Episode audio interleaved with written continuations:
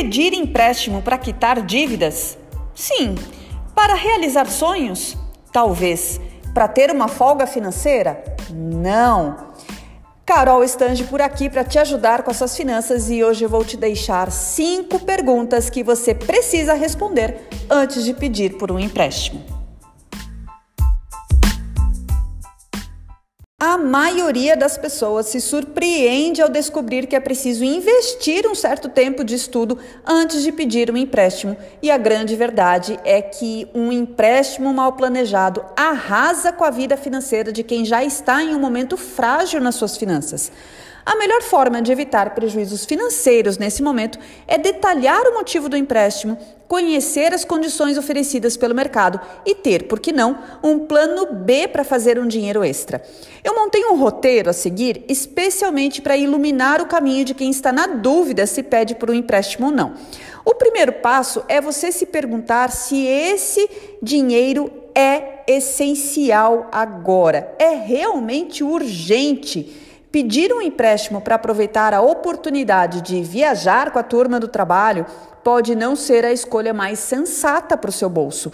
O empréstimo custa caro e mais à frente eu vou te ajudar mostrando outras opções de crédito que são geralmente mais baratas para o cliente final. A segunda pergunta é que você precisa saber exatamente de quanto você precisa. Veja bem, exatamente. Tal qual alguém com fome acaba comendo mais quando se vê em frente a um buffet repleto de gostosuras, não é incomum de que quem precise de um empréstimo acabe voltando da instituição financeira com mais crédito do que precisava. E isso pode acontecer por vários motivos. Pode ser o atingimento de metas do atendente da instituição financeira, que acaba dando aquela incrementada na proposta. Pode ser juros mais baixos a partir de X reais, que não deixa de ser um incentivo para um upgrade no valor final. É um pouco impacto desse dinheiro a mais na prestação apresentada. É a oportunidade de satisfazer algum desejo reprimido. A orientação que vale ouro aqui é saber exatamente de quanto você precisa e se manter firme, mesmo quando essas tentações vierem. A terceira pergunta que você precisa se fazer é que será que é possível eu fazer dinheiro de outra forma?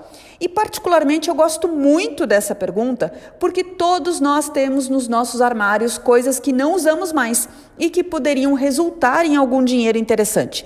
Plataformas e aplicativos de desapego funcionam sim de forma prática e eficiente.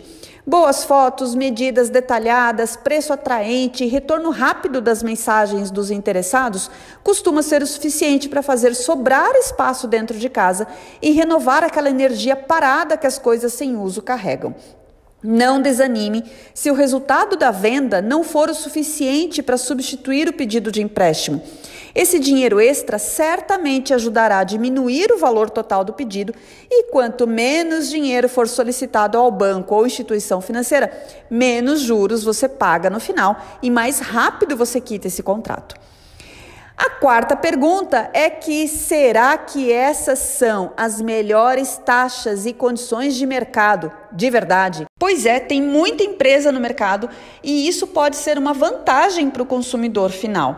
É importante que a pessoa pesquise sobre crédito consignado, com e sem garantia, refinanciamento de bens, casa ou carro, antecipação do imposto de renda ou 13 terceiro salário e até empresas especializadas em negociação de dívidas. Lembra que, ao comparar as propostas no mercado, tem que considerar sempre o mesmo montante e valor. Outra coisa importante é conhecer também o CET, custo efetivo total. Ele obrigatoriamente deve constar de forma clara nos contratos e ele apresenta todos os custos e taxas envolvidas na operação. E por fim, a última pergunta que é preciso se fazer para saber se realmente é a hora de pedir um empréstimo, é a melhor coisa para sua vida financeira nesse momento, é perguntar: essa empresa tem boas referências? Nunca foi tão fácil tirar referências de uma empresa. Procon, Reclame Aqui, fóruns específicos na internet certamente ajudarão na tomada de decisão por determinada empresa. Além das referências, vale a pena abrir o olho para algumas solicitações que são golpes, tá? Que é aquela coisa de pagamento antecipado para análise de cadastro ou liberação antecipada de valores após depósito. Isso não existe, é prática abusiva e a empresa que faz esse tipo de proposta merece um registro de um boletim de ocorrência e denúncia no Procon. Vamos lá, um empréstimo tem a obrigação de melhorar a sua vida financeira e não de deixá-la mais complicada. Eu sei que algumas perguntas desse roteiro que eu montei aqui demandam um pouco mais de tempo e exigem certa pesquisa, mas no final das contas a sua vida financeira agradecerá. De verdade, você vai ver. Um beijo e vejo você no próximo conteúdo sobre finanças pessoais. Até mais!